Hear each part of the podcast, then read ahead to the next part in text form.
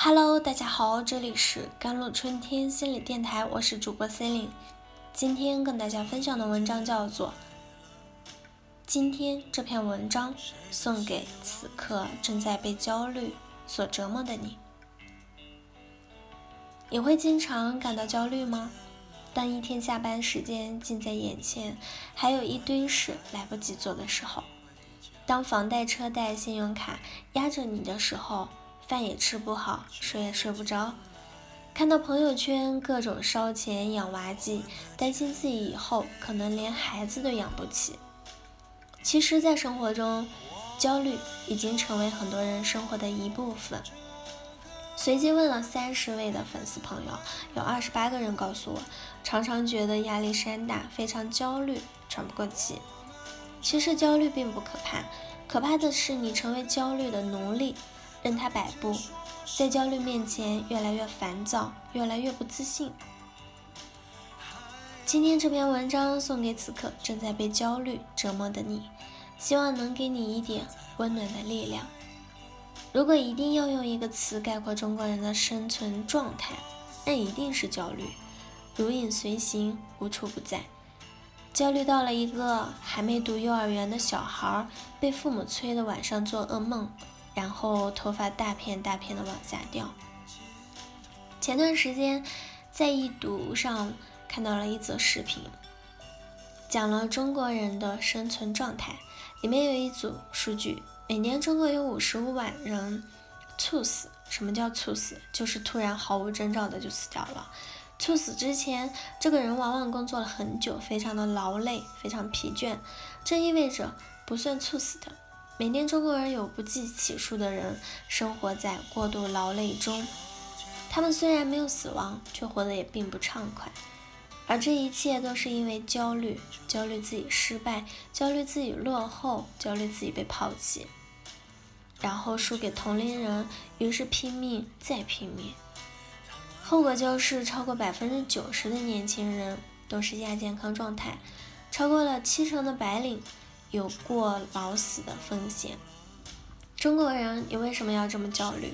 中国每年猝死人口高达了五十五万。知乎上有个热帖：如何看待越来越多年轻人已经开始担心危机？近两万人关注，三百多万次的浏览，回答的人却大部分都是刚出校门不久的职场小白。现实的情况是。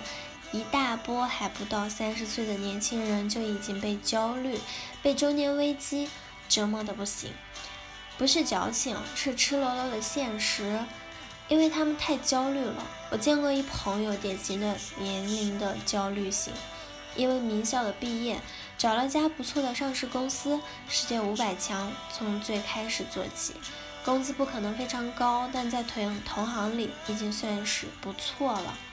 但他不满意，因为生活中总能找到比你赚更多，然后朋友圈又充斥着各种不负责任的煽动。你月薪多少多少才配得上你二十五岁的生活？在三十岁之前你没赚够多少，你的人生一定是失败的。在被步入了中年之前，你还得靠自己的劳动赚钱，你的人生又该完了。反正都是和年龄挂钩，对常人来说，目标高的遥不可及，但却能最大程度的吸引人的恐慌。然后他慌了，彻底的慌了，晚上经常睡不着觉，觉得自己生活状态真的是糟糕透了。然后他贸然的就辞职了，带着两年存的那几万钱。几万块的钱出去创业，按他的说法，这样赚钱赚得快，能在三十岁之前过上自己想要的生活。焦虑着如何在最短的时间内让自己过上根本不用动脑动手的有钱生活。想法越强烈，内心就越焦虑。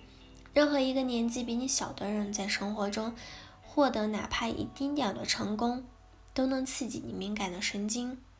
不是所有的事情都越快越好，也不是所有的人生都适合加速飞跃、厚积薄发、大器晚成的人一抓一大把。焦虑超过了控制的范围，就成了阻碍、抑郁、疾病，甚至成了死亡。所以问题的关键是找准自己的目标，并找准自己的时区，在自己的时区里不断的自我练习，不断的自我提高。你没有迟到，也没有落后。有人二十二岁就毕业了，但等了五年才找到好工作；有人二十五岁就当上 CEO，却在五十岁去世；也有人迟到五十岁才当上了 CEO，然后活到了九十岁。世界上每个人本来就有自己的发展时区，身边有些人看似走在前面，也有人看似走在你后面。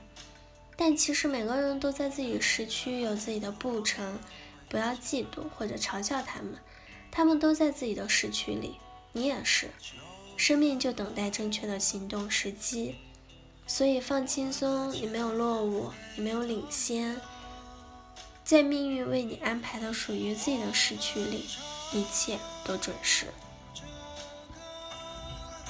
好了，以上就是今天的节目内容了。咨询请加微信公众号 jlct 幺零零幺，或者添加我的手机微信号幺三八二二七幺八九九五，我是 c e l i n e 我们下期节目再见。